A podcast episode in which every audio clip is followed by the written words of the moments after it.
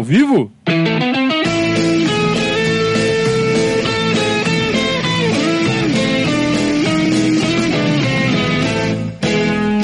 Opa, se tá ao vivo. ao vivo! Saudações ao Viverdes a todos.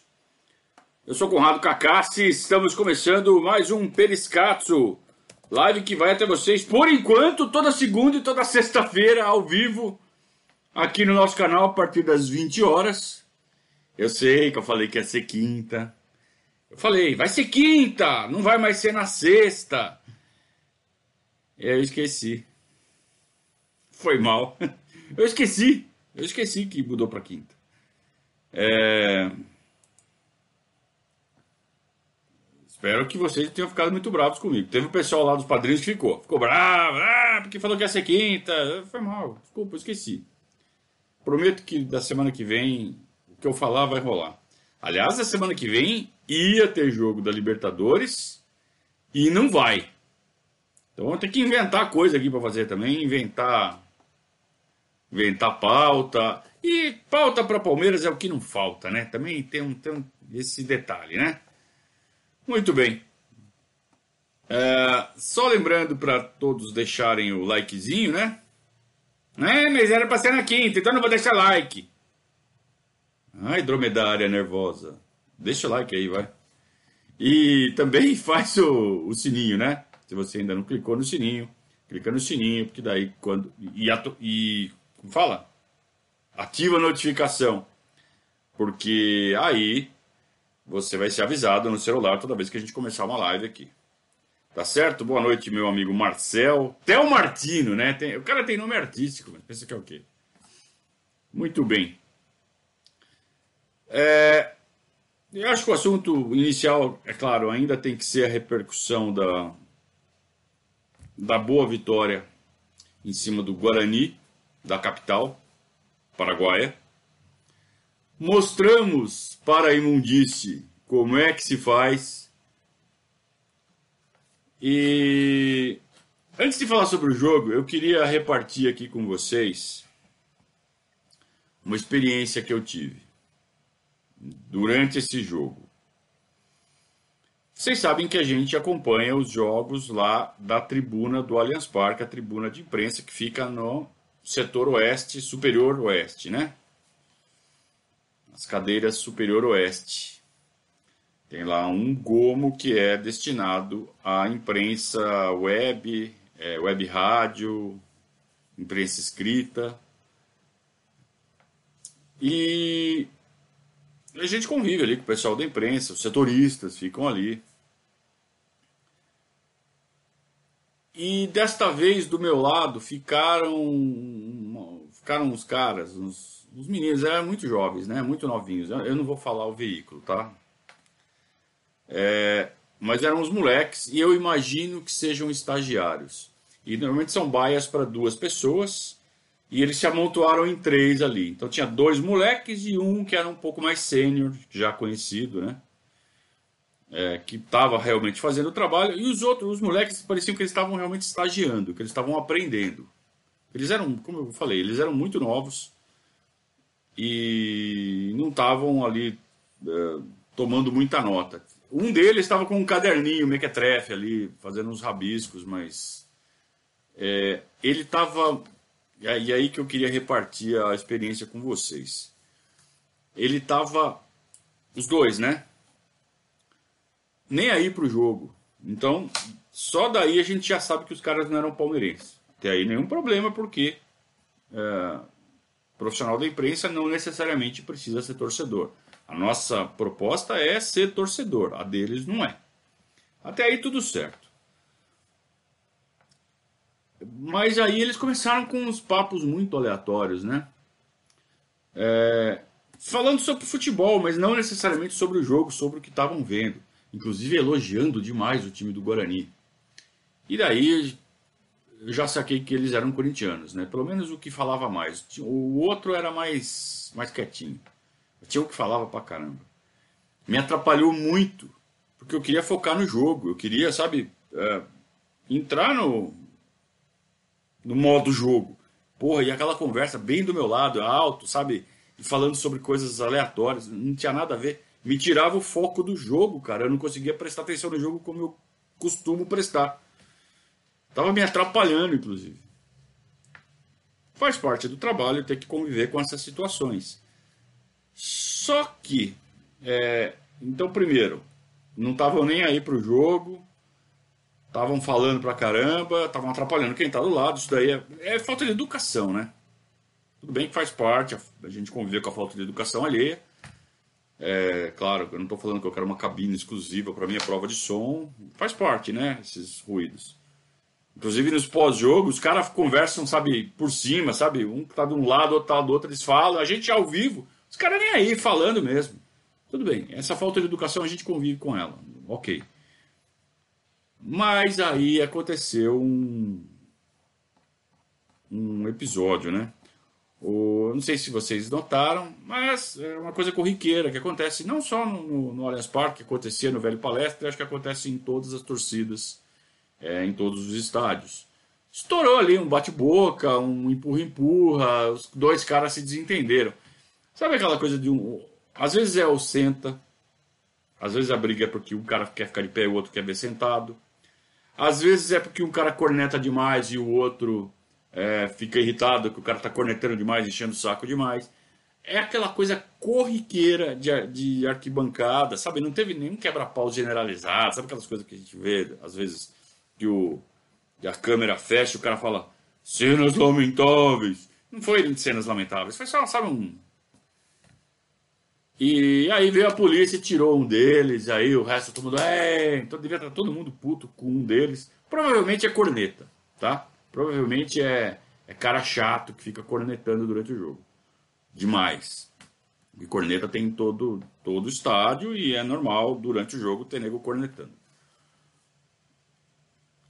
Aí o comentário do moleque do meu lado. Olha lá, briga.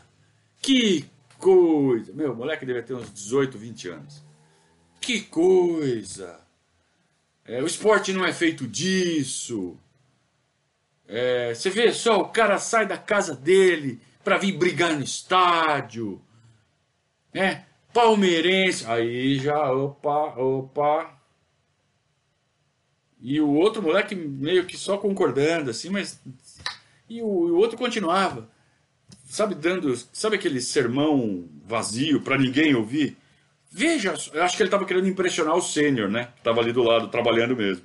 Eu imagino que seja isso. Pô, o cara não sei o que, em vez de se divertir, futebol é alegria. Sabe, ele falava nos chavões assim. E aí ele falou de novo. Esses palmeirenses. Tinha que ser palmeirense mesmo. Ah, bicho, a hora que ele falou tinha que ser palmeirense, eu falei, não, pera, o que, que tem palmeirense? O que, que tem palmeirense? Você acha que você tá onde? Não, o cara vem aqui no estádio pra brigar. falei, não, não, você falou de palmeirense. O que, que você falou de palmeirense? Não, você não entendeu o que eu quis dizer. Eu falei assim, não, eu acho que você não entendeu onde você está. E aí eu fechei, sabe? Falei assim, tá bom, fica aí na tua aí, mas fique esperto. Onde eu quero chegar com isso? Desde cedo, desde moleques, esses, é, a classe de jornalistas é direcionada a odiar o Palmeiras. Então eu presenciei um caso típico Aí eles vão crescendo, aí eles arrumam um emprego de verdade e continuam lá. Porque, só que vão ficando mais espertos, né? Não vão, vão ser burros que nem esse estagiário que falou um negócio desse do meu lado. E ele sabia que eu era palmeirense, se não sabia, ele era mais burro ainda. Porque eu, eu tava torcendo durante o jogo, né? Eu xingava, né? Coisa que torcedor faz, e eu faço ali quando eu tô assistindo, mesmo estando na tribuna. Então, óbvio que ele sabia que eu era palmeirense. E mesmo assim ele fala, cara. Sabe? Puta de um desrespeito na nossa casa. O cara faz isso. Então realmente eu fiquei muito puto. Claro que eu tive que manter ali uma postura, porque eu estava no local de trabalho. Mas nem por isso eu deixei de falar, ó, oh, qual que é, meu irmão? Sabe? Respeita aqui a nossa casa. E aí ele, no segundo tempo, ele, ele continuou falando pra cacete, continuou me desconcentrando. Mas pelo menos não falou nenhuma besteira de Palmeiras mais. Então, uh, isso é só para vocês verem como é complicado essa imprensa, cara. Então quando a torcida canta essa imprensa de gambá, é imprensa de gambá mesmo, cara. É imprensa de gambá mesmo. Tem as, claro que tem as exceções, e não é porque tem exceções que não existe a regra. Aliás, se tem exceção é porque existe a regra. A regra é a imprensa de gambá. A imprensa de corintiano, cara. A imprensa de São Paulo é uma imprensa corintiana, não tem jeito. É um negócio que vem das redações, parece que é um. Sabe? E os palmeirenses que tem, a gente sabe como eles se comportam, né? Eles se comportam como a gente gostaria que todos se comportassem em relação ao Palmeiras. Mas só os palmeirenses se comportam decentemente com relação a todos os clubes e são imparciais em relação ao Palmeiras. Então, quando é para descer o malho, eles descem mesmo. Agora, vê se a imprensa corintiana desce o malho no Corinthians. Vê se a imprensa São Paulina desce o malho na, na, no São Paulo. Só a nossa imprensa desce o malho. Por quê? Porque faz parte do trabalho imparcial. Elogiar e criticar. Para mim, isso não tem problema. O meu problema é os, os repórteres os imprensa corintianos, os imprensa são paulinos, que fazem o jogo do time, que protegem, que distorcem e que não tem o menor pudor em atacar o Palmeiras. Então esse moleque chegar aqui não sei que assim, mas tinha que ser palmeirense mesmo. Do meu lado, cara. Tem que ter sangue frio, viu, rapaziada? Tem que ter sangue frio. Muito bem. É, falar um pouco do jogo, né? Do que deu para ver do jogo o esquema de quatro atacantes está ficando cada vez mais é, nítido.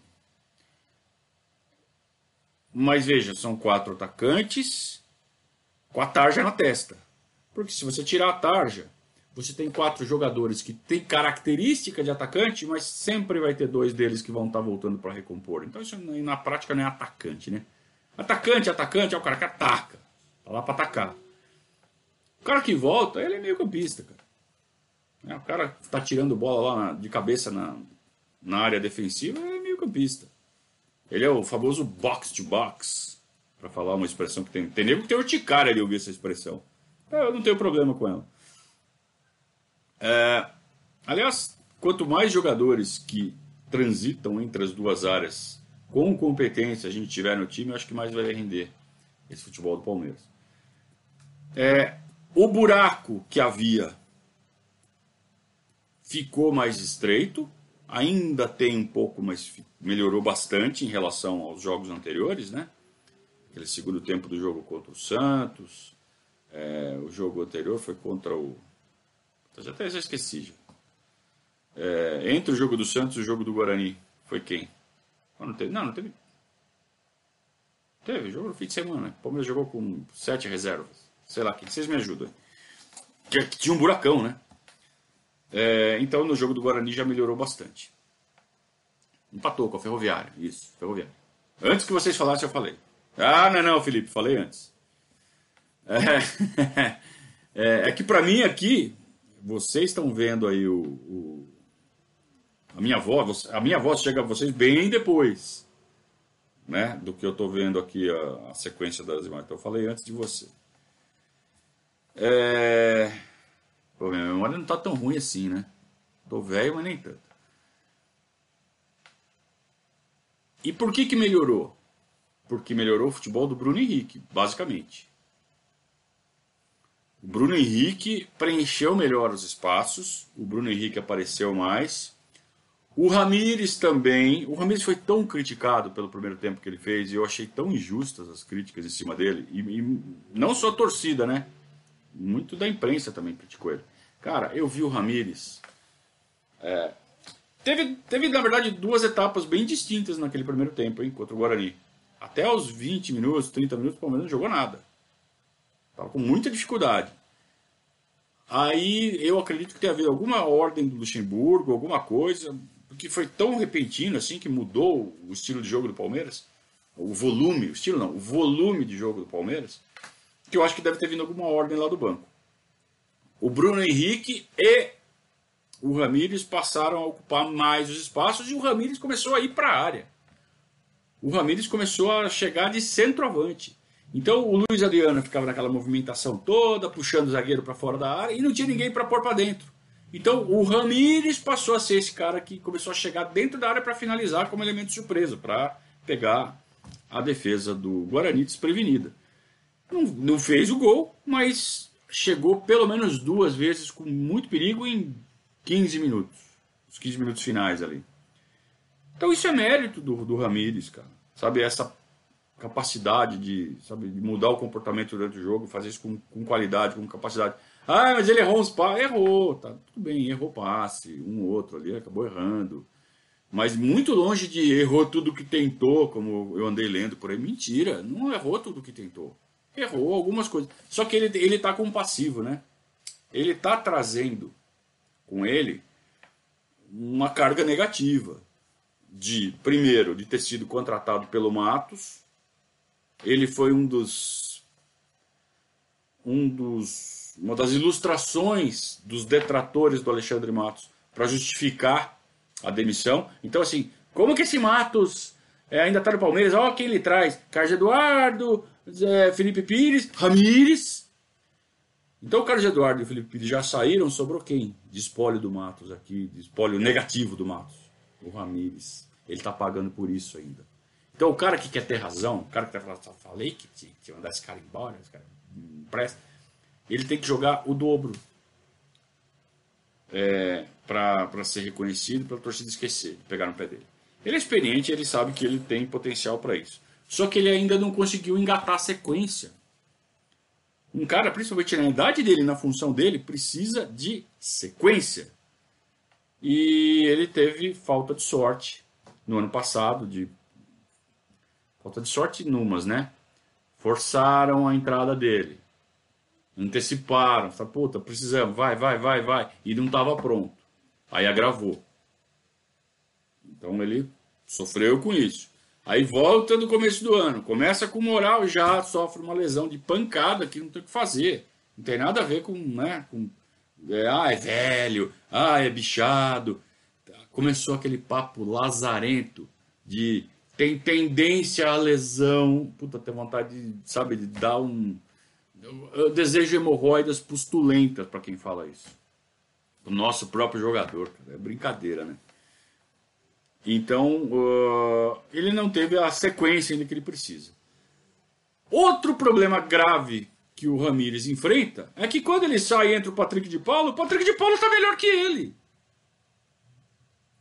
Então, se você acha que eu estou defendendo a permanência do Ramires, achou errado. Porque eu acho que o Patrick de Paula tem que jogar. Porque ele está melhor que o Ramires. O que acaba sendo uma faca de dois gumes. Porque se você tira o Ramires, você tira a chance dele pegar o ritmo que ele precisa. E aí a gente nunca vai ter ele rendendo o que ele pode render. Mas se a gente tem um Patrick de Paula que está jogando pra cacete. Então esse é o problema do Lucha. Eu só gostaria que a nossa torcida tivesse um pouco menos de Sabe, tivesse um pouquinho mais de inteligência para tratar o Ramires, cara. E não tratasse ele como um, um, algo a ser extirpado do nosso elenco, como um, uma coisa ruim no nosso elenco. Tem que encarar ele como ele, o que ele realmente é.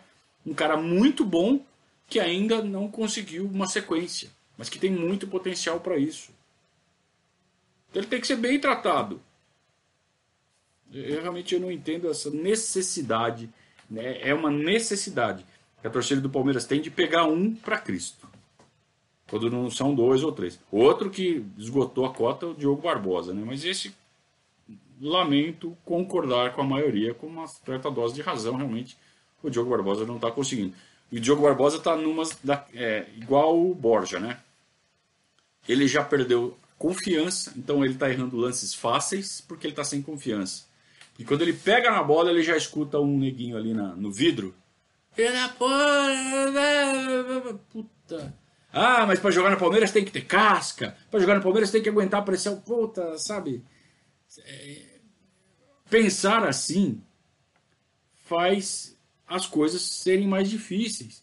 Tem jogador que é bom de bola, mas que não tem essa casca toda.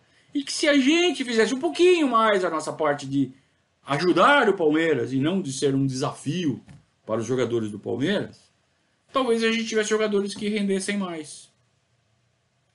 Então é, é um costume que a nossa torcida tem de às vezes, achar bonito ser um desafio para o jogador. Ah, tem que cobrar os caras mesmo. Tem que cobrar, cara que é vagabundo. Tem que cobrar, jogador sem vergonha. Jogador que é tímido, que está com necessidade, tem, tem que entender essas, essas, situações. Eu, já, eu falava isso com relação ao Borja, está acontecendo a mesma coisa com o Diogo Barbosa. Né? Não é o ideal. O ideal é que ele aguentasse realmente a pressão e tal. Mas, sabe, já ficou claro que está sentindo. Então vamos fazer o quê? Vamos acabar de pisar na cabeça dele? Eu acho, eu acho tão estúpido isso, cara. Eu acho de uma burrice tão grande. Mas enfim, não dá para cobrar inteligência é, suprema durante o jogo. Né? Durante o jogo a gente realmente perde um pouco a. Eu mesmo, às vezes eu xingo o jogador. É... Mas enfim, cada um é de um jeito, né? E aí a gente tem que também saber conviver e ir para arquibancada é saber conviver com todo mundo que está lá, né? Se não sabe conviver com todo mundo, fica em casa e vê pela televisão. Muito bem. Acabei de responder o Fábio Montanhan, né? Que perguntou se eu acho que o Patrick de Paula merece ser titular. Merece. Merece. Que tá jogando muito. É, bom, então aí voltando ao contexto do jogo. Ramires e Bruno Henrique passaram a correr mais, ocupar melhor os espaços, o time melhorou, mas faltava o quê? Faltava o cara definidor dentro da área. Não é para ser o Ramires. O Ramires até pode ser um cara para aparecer por trás. Quando você tem um atacante lá ocupando a zaga, daí ele vai aparecer livre. É diferente. Agora, ele era o cara que se, ele virou centroavante. Então sempre tinha um cara marcando ele. Então, na primeira vez que ele tentou chegar como centroavante, vocês lembram? Foi um cruzamento da esquerda que ele chegou um pouquinho atrasado, a bola passou. Se ele chega, ele empurra para dentro. Mas por que, que ele chega atrasado? Porque ele está disputando espaço com o zagueiro, ele está marcado. E na segunda ele passa um pouquinho da linha da bola, foi o oposto, né? Também pressionado por o zagueiro, ele tenta dar de letra, consegue dar um toque na bola ali, mas não pega bem, não pega em cheio nela, ela, ela não, nem chega a levar perigo. Mas é, você vê como o Ramires chegando como centroavante, ele ocupa a zaga, ele chama a atenção da zaga. Se tivesse outro, outra pessoa lá dentro da área pisando na área, talvez a bola sobrasse. E o cara fizesse o gol, como aconteceu com o William Bigode no jogo da Ferroviária, por exemplo. Né? É, então faltou isso no primeiro tempo, Palmeiras. Um cara de área dentro da área. E aí o Luiz Adriano foi para dentro da área no segundo tempo e aí começou, né, desembestou a fazer gol jogada do Dudu, jogada do Rony. Estavam todos jogando bem, estavam todos armando. Só que faltava o quê? Aquela referência ali na frente. Né? E agora? Eu fiz a jogada e agora? Na referência ali, cara. Então você vê, teve tabelinha do Rony com o Luiz Adriano. A referência estava ali na área, cara, só esperando. O Rony foi lá, deu tapa de qualidade. Luiz Adriano se antecipou o zagueiro, dominou, girou, tocou por baixo. Foi o segundo gol. Né? É, o primeiro gol e o terceiro gol, jogada do Dudu, jogadas do Dudu, né? É, Dudu arrebentando, né? Dudu jogando por dentro, mas aquela movimentação. Então ele tem liberdade para ir para beirada, para outra beirada, tem liberdade. Então, aos poucos, eles vão se achando no campo. O Lucha vai insistir com esse esquema e eles vão, pelo menos tendem, a começar a se achar cada vez mais dentro do campo. Então isso daí começou no segundo tempo do jogo do Santos. Aí teve o jogo da Ferroviária. E agora o jogo do Guarani. Então são dois jogos e meio. Vamos ver se isso se desenvolve. Agora, também isso não pode ser o único esquema do Lucha, né? Se precisar, tem que ter um esquema mais, mais tradicional, com mais toque de bola, com mais cadência, né? com os meias meias que a gente tem. É, se precisar, tem que ter um jogo um pouco mais, é, como se fala hoje, reativo. Aliás, o Lucha tá, ele, ele força né, essa, esse, esse jargão novo do, do futebolês, do tatiquês. Ele força meio que para falar, olha, eu tô atualizado sim. Se precisar, tem que jogar no contra-ataque? Tem que jogar no contra-ataque. É, reativo. Contra-ataque. É, tá bom, falar reativo também, não tem problema nenhum. É, então, assim, o Lucha, ele tem que desenvolver vários estilos de jogo e os jogadores têm que estar preparados. Ó, oh, agora vai ser o esquema tal, agora vai ser o esquema tal, agora vai ser aquele outro esquema lá. Depende do encaixe com o adversário, depende de como o adversário se mostra. Então teve um, um, um amigo aqui que falou, acho que não sei se foi no pós-jogo ou se foi no último periscato. É, o Palmeiras tem que definir seu esquema e se impor. Cara, isso daí é, é ser previsível. Isso aí é ser é, uma presa fácil. Ah, você vai jogar sempre assim? Você vai jogar sempre assim? Pô, o Palmeiras não muda lá. Olha lá, outro jogo, outro jogo, outro jogo, jogo mesma coisa. O cara vai estudar os vídeos, vai ver, até que alguém vai falar assim, ó, para matar o Palmeiras é só jogar assim. Aliás, eu acho que o Lucha tá fazendo isso com o Flamengo. O Flamengo também não, eu não estou estudando os jogos do Flamengo, não estou acompanhando a fundo os jogos do Flamengo, mas não me parece um time que está jogando com, com alternância de esquemas, né? É sempre a mesma coisa. Alguém uma hora vai ler esse negócio aí e vai acabar com eles. Aliás, o River Plate já conseguiu fazer isso, né? Não fosse o prato, né? Uh...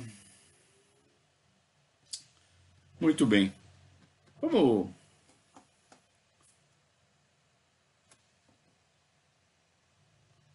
Total Wine and More now offers curbside pickup and same day delivery in Northern Virginia. Have great finds at great prices delivered right to your car or to your door. It's easy to discover the more ways Total Wine and More has you covered at TotalWine.com. Vamos ler um pouquinho aqui as, as primeiras perguntas. O Lucas Liberal fez um superchat. Faça superchat, é sexta! Bem lembrado, né? Sexta 13 ainda, hein? Uou. Zé do Caixão morreu, né? Esses dias. Muito bem. Vamos lá, vamos pegar umas perguntas aqui. Ah, então, o Charlie Tai tá perguntando: não deu certo de fazer o Periscatos ontem? Não é que não deu certo, eu esqueci. Foi mal. É...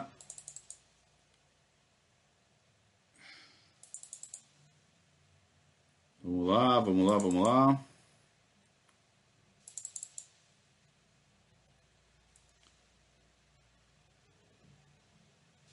Quando o Patrick entrou, já estava 1 a 0 e o time do Guarani já estava abrindo mais e permitiu o contra-ataque, sem tirar as qualidades de nenhum dos dois. Serão úteis dependendo do contexto. Perfeito, Luiz Carlos. Muito boa sua observação.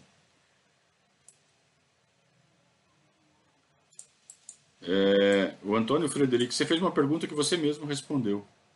Ah, o Dudu pelo meio não está sendo. não vai ficar engessado? Apesar de ele flutuar pelos lados, se ele flutua pelos lados, então ele não está engessado. O Marcel pergunta se a entrada do Rony pela esquerda melhorou o desempenho do Luiz Adriano. É, então. Eu não, eu não sei se dá para estabelecer a relação. Se é a entrada do Rony ou se é o conjunto, né? As peças não funcionam separadamente, isoladamente. É tudo uma engrenagem gira outra, né? Então, se um não funciona, nenhum funciona.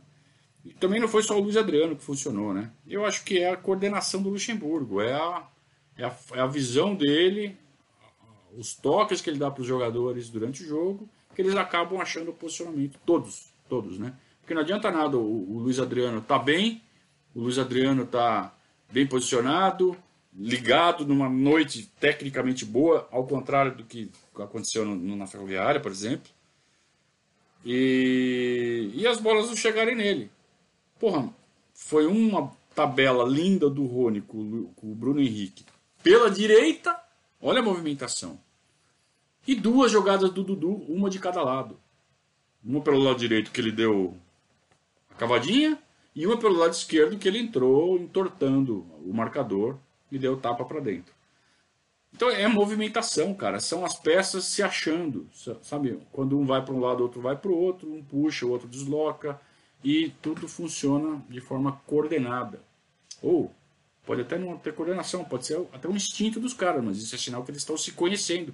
E o futebol, é, a química é isso, né? Os caras no piloto automático já sabem o que fazer. Quando um faz uma coisa, o outro já sabe o que fazer. E isso se adquire com o tempo. É, desde que o time não fique previsível e não fique é, restrito a isso, eu acho que o Palmeiras ganhou um belíssimo esquema, uma belíssima alternativa para ganhar jogos. Agora, não vai ganhar todos os jogos jogando assim. Acho que a, a chance de é, maximizar as vitórias é você escolhendo o esquema certo para atacar cada adversário. O Diogo Mendonça já tem a solução aqui. Inclusive, eu vou, depois que acabar, viu, Diogo, eu vou passar seu telefone para o Luxemburgo, que, né? Na zoeira. É, que ele, ele fala assim: não, se utilizar o Ramires como terceiro homem do meio-campo, ele deve render muito mais. Essa é a melhor posição para ele brilhar. Eu não concordo com nada do que você falou, Diogo. Primeiro, porque não tem primeiro, segundo e terceiro, né? Qual é, qual é, como é que você define a ordem dos jogadores? Pela, por quem está mais atrás, depois quem está mais na frente, depois quem está mais na frente. Eles não estão em fila, eles. Né? Como é que você define isso? Primeiro, segundo e terceiro, homem do meio do campo. É, e depois você fala assim: é nessa posição que ele vai brilhar, como foi no Chelsea na seleção brasileira. É, Tonzinho tá aí? Pode preparar mais um shot de tequila aí, porque eu vou falar de novo, cara. Não existe mais posição no futebol, existe função. Então não tem, ah, ele joga de terceiro homem. Ele joga fazendo o quê? Essa é a pergunta agora. Não é em qual posição ele joga. Principalmente nessa área do campo, né, no meio campo. Você não tem ah, que posição ele joga. Claro, vai ter um ponto do gramado que ele vai predominar, né, a passada dele. Então, pelo mapa de calor você vê isso. Mas você não vê mais aqueles mapas de calor de jogador do meio de campo tão predominante num ponto só, cara. Você vai ver que é espalhadaço. O Marcos Valente pergunta se o Palmeiras de 93 tinha alternativas no esquema. É, não, tinha alternativas de formação. Então fazia assim, exemplo, ele movimentava muito os jogadores é, que jogavam em mais de uma posição. Então o Mazinho Jogava de lateral e jogava de meia. Então, ele entrava numa posição muito fácil ele colocar outro lateral e jogar o Mazinho para o meio. Ele fazia isso bastante. É... Às vezes ele pegava. Deixa eu lembrar uma, uma outra situação aqui. Zagueiro, Rock Júnior. Rock Júnior para jogar de zagueiro e jogar de volante toda hora também. Tá? Isso acontecia muito uh, em, em, é, no segundo semestre de 96. Tá? que mais? Aliás, o, Rock Júnior começou como volante e ele chamava Júnior Segundo. Vocês lembram disso? Quem tem idade? Você tinha o Júnior lateral e você tinha o Júnior Segundo, que depois virou Rock Júnior e aí acabou sendo recuado para a zaga. Versão do Lucha. É... que mais? Ah, tem vários, cara. O Jefferson. O Jefferson, lateral esquerdo, toda hora virava zagueiro também. É... Então ele começava, ele entrava com o Jefferson. Se bem que quem fazia isso era o Chapinha, né? Isso era na época do Chapinha, não era nem o Lucha que fazia isso. Deixa eu ver quem mais. Ah, jogador que mudava de posição toda hora. É... Depois eu vou lembrando. Edilson, né? Edilson ou era atacante ou era meia e toda hora o Lucha brincava com o Edilson, com o Rincon também. Às vezes mais para frente, às vezes mais para trás. Então ele, ele, não precisava nem fazer uma substituição, ele mudava a posição do cara durante o jogo. E aí você tinha um 4-3-3, você tinha um 4-4-2, você tinha um 4-2-4 de acordo com o que o Lucha enxergava durante o jogo. Ó, ocupa mais esse espaço aqui, aqui tem um buraco. E ele ganhava jogo, cara, fazendo isso. Muito bem. Vou voltar aqui para as perguntas de vocês, mas antes eu vou falar da conduta contábil. Porque eu tenho que falar uma coisa séria aqui para vocês. Já passou da hora de vocês terem enviado os documentos para a conduta contábil. Que documentos, Conrado? Que documento? É, o, a carteirinha de estudante. O que, que você acha? A documentação do imposto de renda. Imposto de renda pessoa física já está rolando. manda a declaração, manda um e-mail, liga para dona Virgínia, ó, oh, quero fazer meu imposto de renda com você. Por que fazer com a conduta contábil? Porque, primeiro, são muito competentes, fazem rápido, fazem é, com eles sabem fazer, gostam de fazer. Mas por que, que eles fazem bem? Porque eles gostam. São ágeis, te atendem muito bem. E eu estou recomendando. Porque eu fiz, eu faço, eu trabalho com eles. Eu estou satisfeitíssimo com o trabalho deles. Então, pode colocar fé na, na, conduta contábil, que vocês não vão se arrepender. Um trabalho ah, não só de declaração de imposto de renda, né, de enviar, receber, mandar o recibo para fazer vocês receberem antes, mas tudo o mais que uma assessoria empresarial pode fazer por vocês. Você que é profissional liberal, você que é microempresário, você que tem uma pequena, média ou até uma grande empresa, use os serviços da conduta contábil. Está tudo aqui do lado, né? Fazer a contabilidade, fazer a parte fiscal, a parte de imposto, é, fazer a folha de pagamento, né? Departamento de pessoal, é, os livros contábeis, aquela chatice toda. Você toma a iniciativa de ter o seu negócio, corajoso, né, numa sociedade como a nossa, é, você tem que canalizar a sua energia para aquilo que você se propõe a fazer, para aquilo que você gosta de fazer. Não a ficar preenchendo papelada, que é um, um o outro lado de ser um empreendedor, né? de ser um profissional liberal. Então, tira essa coisa da sua frente, cara. Manda para a conduta contábil. Assim como você vai mandar também os documentos da sua declaração de imposto de renda de pessoa física para a conduta contábil. Aceite esse conselho e você vai ficar satisfeitíssimo. Tenho certeza disso, porque eu tô. Vamos lá? É... E esse coronavírus? A liberta tá adiada, será que isso vai atrapalhar? Gerúlio, meu querido. Claro que vai atrapalhar, já atrapalhou. Se adiou uma rodada, ajudou. Óbvio que atrapalhou. Ué, agora a Comebol que se vire para arrumar uma data. E uma data já foi. Isso se não, não complicar outras datas.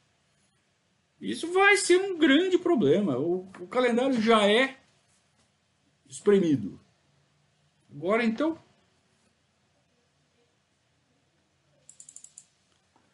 O Marcelo Alessandro faz uma pergunta legal aqui. Ó. Algum jogador do Palmeiras te fez passar raiva por aparentemente fazer corpo mole? Aparentemente ele colocou entre parênteses ou entre aspas. Eu não me esqueço do Leandro Bochecha na segunda passagem de 2012. Foi muito mal, né? Desinteressado na primeira passagem ele jogou tão bem, né? Aí o que, que acontece? Ele, o cara chega no, no, no, time, aquele time do Palmeiras de 2012, né? A liderança do Arnaldo Tironi, Roberto Friso, foram muito mal, né? Então o cara chega com aquela lembrança do Palmeiras vencedor, onde ele jogou em 2008, foi campeão paulista, o melhor lateral esquerdo. Ele foi o melhor lateral esquerdo da, da década de 10, né? Do Palmeiras, o Leandro Bochecha. Eu não me lembro de ter outro lateral entre 2001 e 2010 que tenha jogado tão bem. Teve o Felipe, né? Que jogou a Libertadores de 2001, mas ele jogou muito pouco. Né? Ele ficou só 3, 4 meses no Palmeiras e foi embora. É... Mas em 2012 o Leandro foi muito mal. E a gente sentia ele desinteressado. Mas não, não por canalice, né? Eu acho que por desânimo. Falou assim, puta, onde eu fui cair, né? Só que era tão bom três anos atrás, quatro anos atrás, olha o que virou. Porque era um horror, cara. O, o ambiente era, era, carregadíssimo, era muito ruim. Todo aquele problema do, do Tirone, é, o time meio para cair, é, o Friso, aquele monte de, de conselheiro, nada a ver, circulando na academia de futebol, ambiente carregadíssimo, o Filipão puto. É, então ele foi muito mal, mas eu, eu não. eu senti o desinteresse dele, mas eu, eu atribuo aquele desinteresse do Leandro muito mais a uma ao ambiente onde ele estava, né? Ele tinha acabado de chegar e aí ele não deu a liga, né? Pra falar, puta, eu vou correr pra cacete. Deveria ter corrido. profissional teria que chegar e falar, foda-se, eu vou fazer minha parte. Eu não estou passando pano para ele, mas é, eu estou tentando entender o que levou ele até esse comportamento. O que eu nunca vou entender é o Wesley, né? Veja, o Leandro estava nesse time e o Wesley também. Então ele olhava o Wesley e falava, pô, eu vou correr. Então, para mim, a âncora daquele time era o Wesley. O Wesley não corria de, sabe, de íngua mesmo. Sabe? Esse eu não vou perdoar nunca. Ele, não é à toa que ele virou nome de escala de vaia, né? O cara, quando é vaiado, ele recebe um, uma vaia no grau 6 na escala Wesley. Ou um, uma vaia de grau 9 na escala Wesley. Porque o Wesley, a vaia que ele levou no Allianz Parque, quando ele foi substituído naquele jogo contra o Sport, jogo inaugural, foi um negócio estrondoso, né? Aquela vaia. Quem estava no Allianz Parque aquela noite vai se lembrar. Eu não me lembro, cara, de 2015 para cá de ver nenhum jogador do Palmeiras com essa atitude escrota. É coisa que dá raiva na gente, né? Dá vontade de. Esse dá vontade de xingar de tudo que é nome. Esse tipo de jogador dá. Mas é o Wesley, né? Eu me lembro. Vocês não vão gostar do que eu vou falar, porque muita gente gosta desse cara. Mas eu, eu, eu vi o comportamento dele e eu nunca vou esquecer. O jogo era Palmeiras e América de Rio Preto no palestra. Eu era sócio do clube na época. E eu vi o Correia. Correia, volante. Tá jogando até hoje, tá lá no Ituano, né? Ituano Oeste, um desses aí. E o Palmeiras fez 1 a 0 tomou um empate. E o, e o América de Rio Preto tinha um ponta direita chamado Danilinho. Depois foi pro Atlético Mineiro, ficou um tempão no Atlético Mineiro. Depois virou meia. Ele era ponta direita. Ele deitou em cima do Correia. E o Correia meio que. Sabe, deixou o espaço. Não é que ele deitou em cima do Correia. O Correia meio que falou, vai, estendeu o tapete vermelho. Ele não, ele não preenchia o espaço, ele, ele, ele não corria, cara. Sabe, o cara corre de freio de mão puxado. Ele queria que o Palmeiras perdesse aquele jogo. Eu posso estar sendo muito injusto com ele. Mas me deu uma impressão tão clara. E aí o papo que rolava no clube na época é que ele era, ele, ele era ligado a um conselheiro que era muito fiel ao Mustafa, nesse caso dá para usar esse adjetivo. E, e já estava começando a rolar desavença entre o Mustafa e o Della Mônica. Então, teria sido para desestabilizar o Della Mônica, plantar uma crise no clube. Sabe essas histórias que a gente ouve no corredor do clube? Eu ouvia bastante essas histórias lá. Se é verdade ou não, eu nunca vou saber. Agora, que eu vi o Correia deixando de correr, isso eu vi, isso eu nunca vou esquecer. E nada me tira da cabeça que ele não correu porque ele não quis. Agora, por quê? Se era essas histórias que a gente ouvia nos bastidores mesmo, eu nunca vou saber.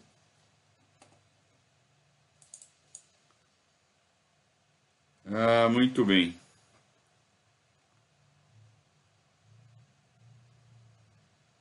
O Flávio pergunta se com essa escalação a gente já não tem dois estilos encaminhados com essa mesma escalação. Um reativo, como foi contra o Santos, e outro mais impositivo, pressão na série de bola, compactação, como foi contra o Guarani. Sim, é, como eu, eu mencionei, já em 93, 94, 96, o Luxemburgo fazia isso sem trocar jogador, ele mudava o esquema. Tá? Às vezes só mudando o cara de posição ou no caso de função. Então, sim, sim, dá para fazer. Cabe aos jogadores entenderem isso daí, né? E desenvolverem cada vez melhor.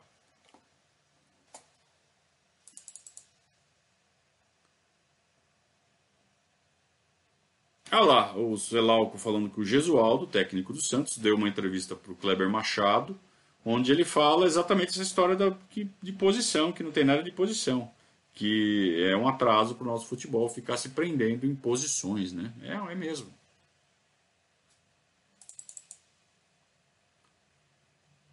Tonzinho chegou, já pode tomar aquele shot que eu já falei duas vezes, aliás, né? A história da posição e função.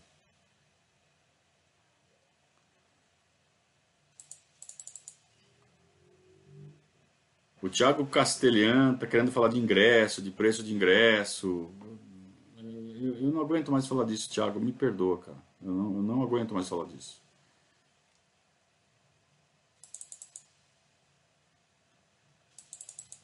Ah, o Tom pergunta: usando a máquina de ler mentes do Galvão Bueno, né? Para quem já acompanha há bastante tempo sabe que o Galvão Bueno tem uma máquina de ler mentes, principalmente na Fórmula 1, né?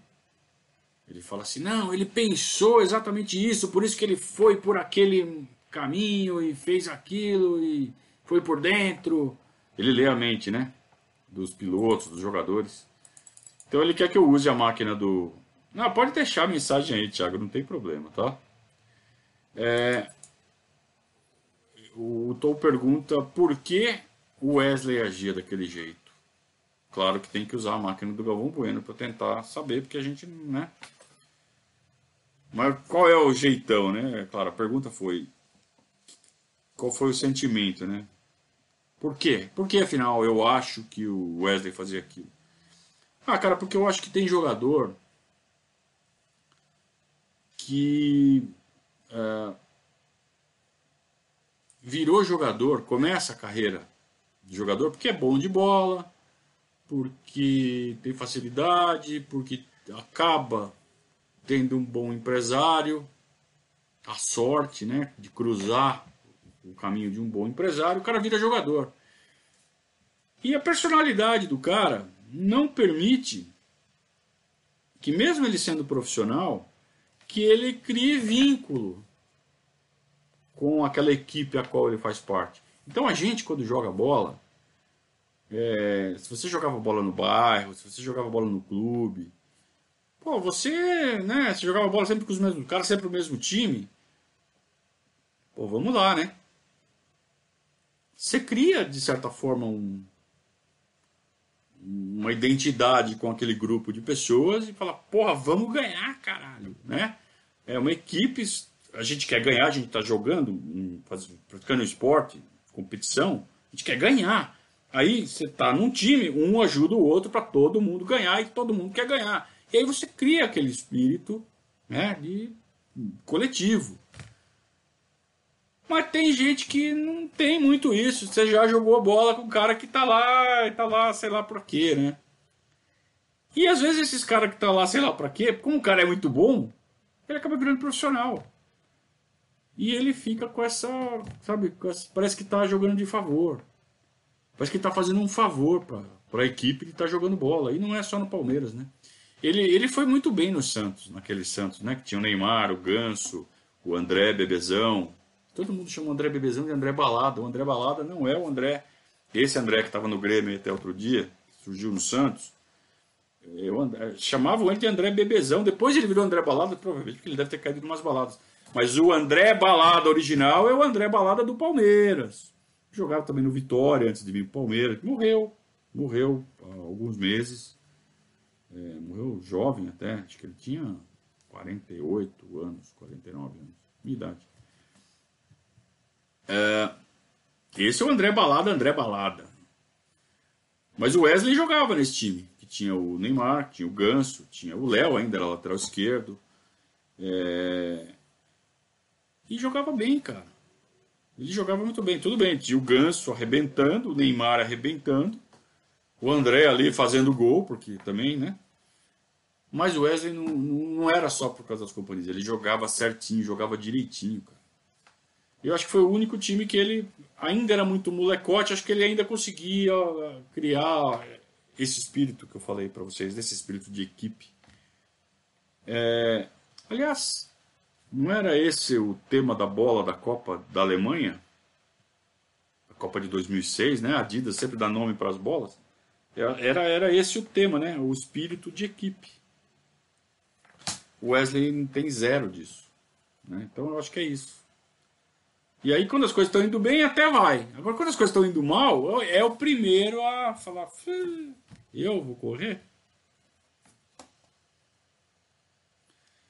O Preolato quer que eu abra uma cerveja aqui e tal. Daqui a pouco eu vou abrir, cara. Sabe o que eu percebi às vezes? Quando eu tomo umas fazendo pescado, eu começo a falar mais enrolado, mais devagar, mas as ideias não não fecham direito. Vocês preferem com ou sem cerveja? Puta, por que eu fui perguntar, né?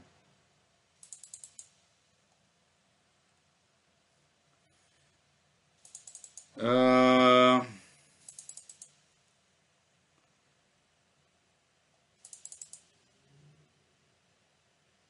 O Júlio fala uma coisa que eu já falei no Periscatso anterior, mas não custa nada repetir. É, não podemos vacilar contra o Corinthians.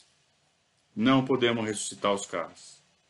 Os caras estão na lama, a gente tem que pisar na cabeça deles.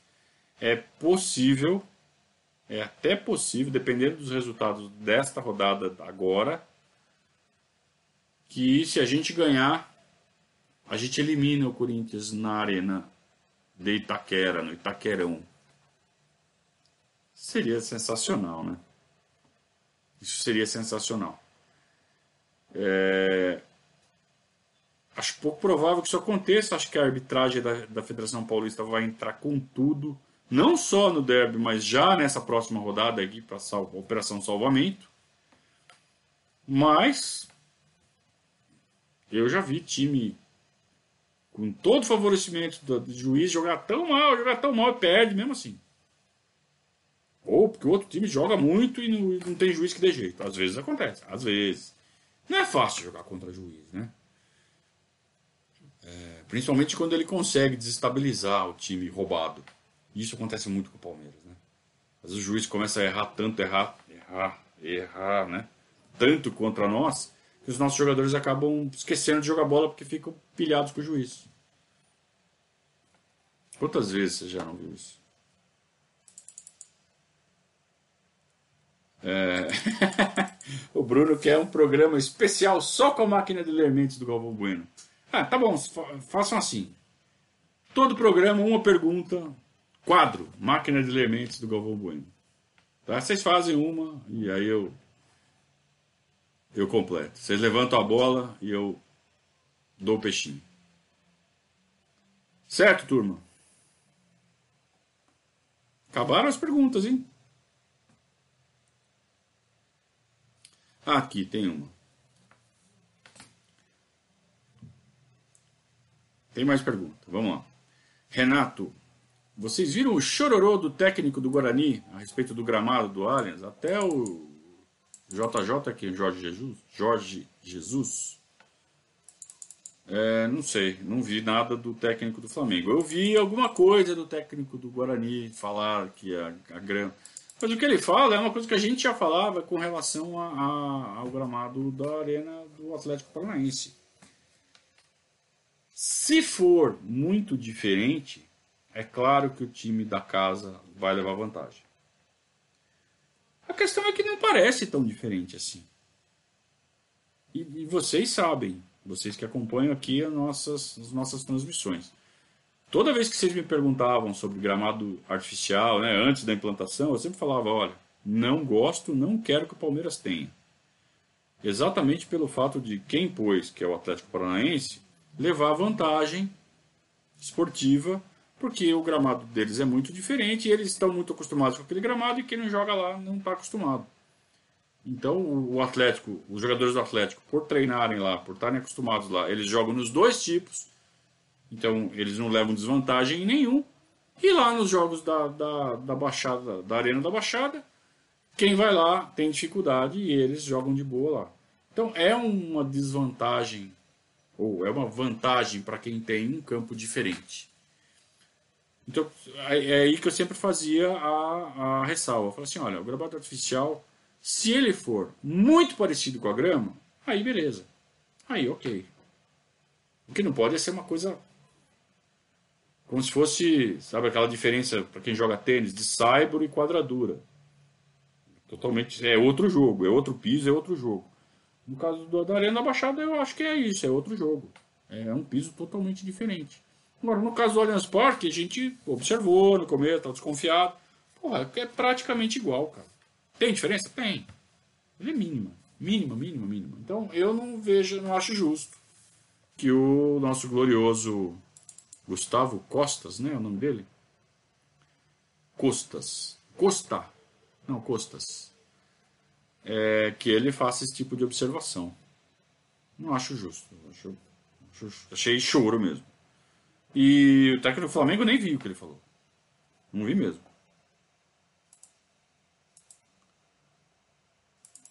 É...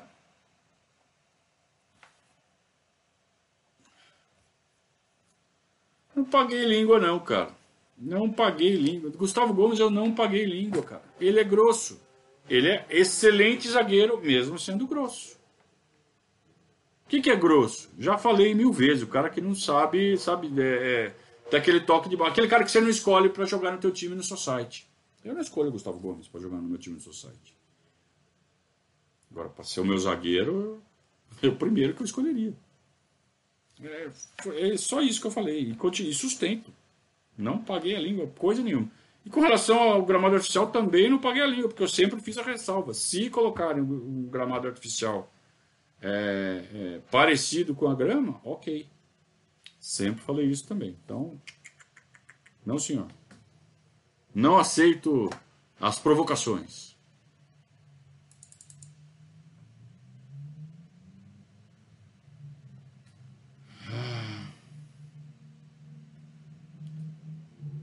Olha só, uma estratégia de arrecadação aqui.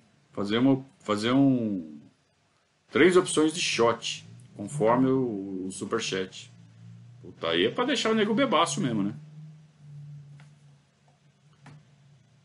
Eu vou tomar sim, mas depois que acabar. Perguntou o Fábio Montanhan aqui. Vou tomar sim, vou abrir a minha gelada aqui.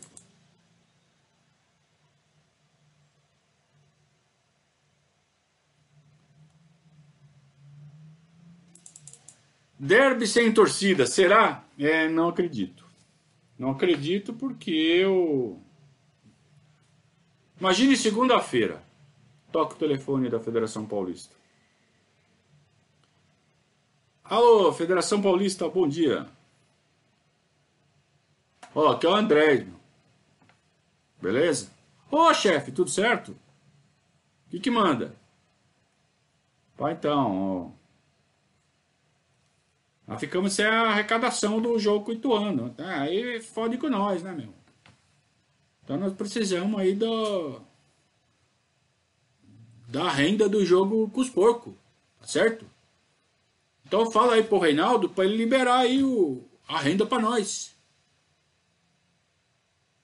Pode deixar, chefe. Desculpa. Sabia. Só que isso eu acho que está um pouco acima da Federação Paulista, né? Dependendo do que acontecer com a situação da saúde pública. E então você tem a opção de fazer o jogo com portões fechados, mas aí aí o Reinaldo liga pro, pro Andrés e fala: "Ô Andrés, não dá para liberar os portões. A situação da saúde pública tá feia. E, inclusive, vai colocar em risco os seus torcedores, né?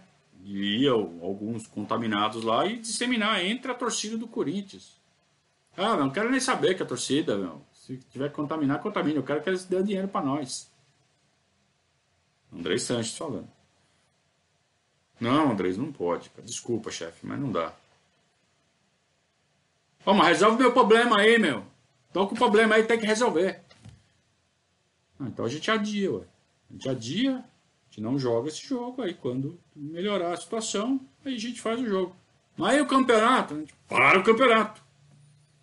Então é o que eu acho que vai acontecer. Eles vão parar o campeonato para esse derby não sair sem torcida. Desconfio que será isso. Tem uma outra opção que é fazer o derby fora da cidade de São Paulo, né? Porque fora da cidade de São Paulo também está liberado de ainda está liberado o público. Então, também tem essa posição aí.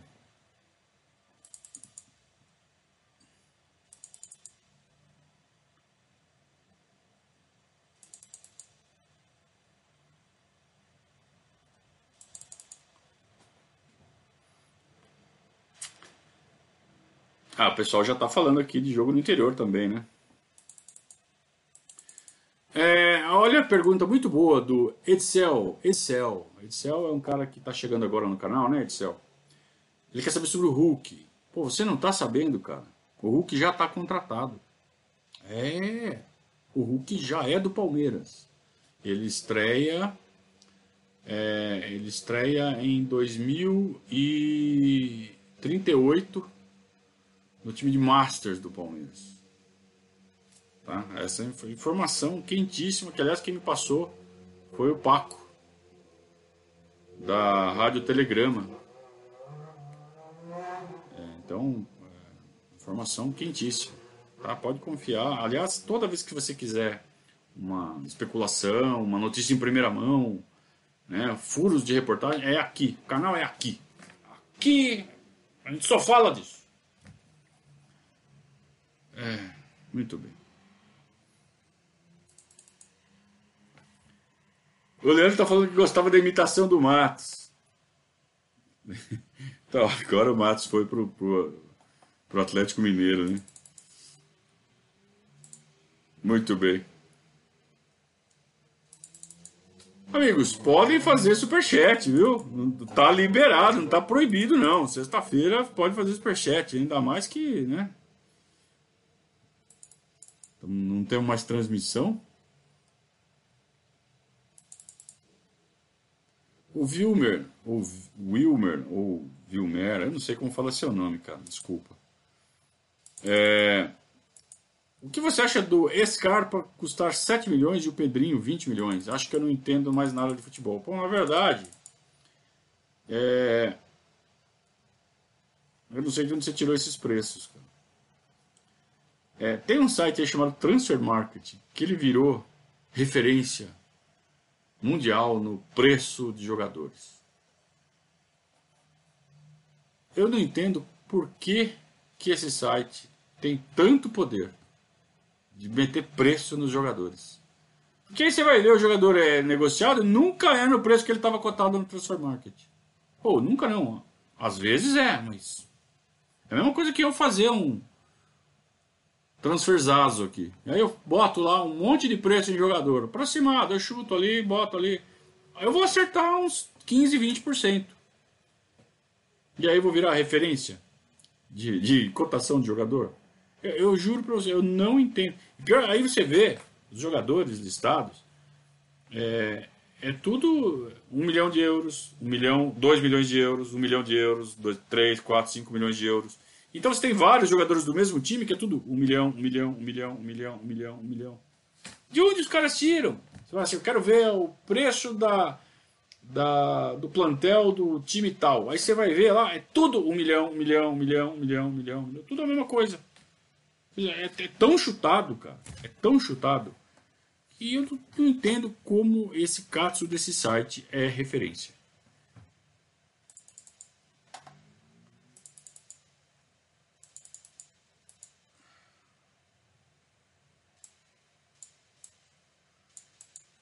É...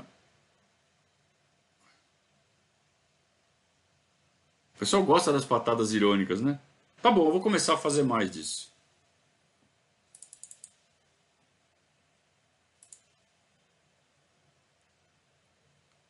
Você não acha que, mesmo com vários fatores a favor, o Palmeiras perdeu uma raríssima oportunidade de estabelecer uma hegemonia no futebol brasileiro de 2015 para cá? Acho. Acho sim. Acho sim. É, o Palmeiras patinou financeiramente. O Palmeiras é, patinou no projeto esportivo E o Palmeiras patinou na manutenção do apoio da torcida. Perdeu o Avante. Então agora está tentando recuperar. Mas o Avante despencou. O Avante é, é, é a chave de tudo, cara. Então teve muito esforço para agradar patrocinador, patrocinadora, e pouco esforço para manter o Avante. Um erro grosseiro. Cara. O Fernando Bertola fez um super chat, muito obrigado, Fernando. E fala assim: torcedor do Palmeiras gosta de dois tipos de jogador: ex-jogador e especulação de quem está para vir. É, é, e dos atuais não gosta, é isso mesmo. É bem isso.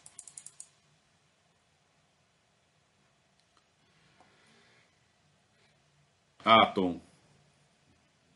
Eu não estou na mesma, na mesma rotação que você, cara. Esse tipo de pergunta é para quem está na mesma rotação que você, na mesma frequência. Nós não estamos na mesma frequência.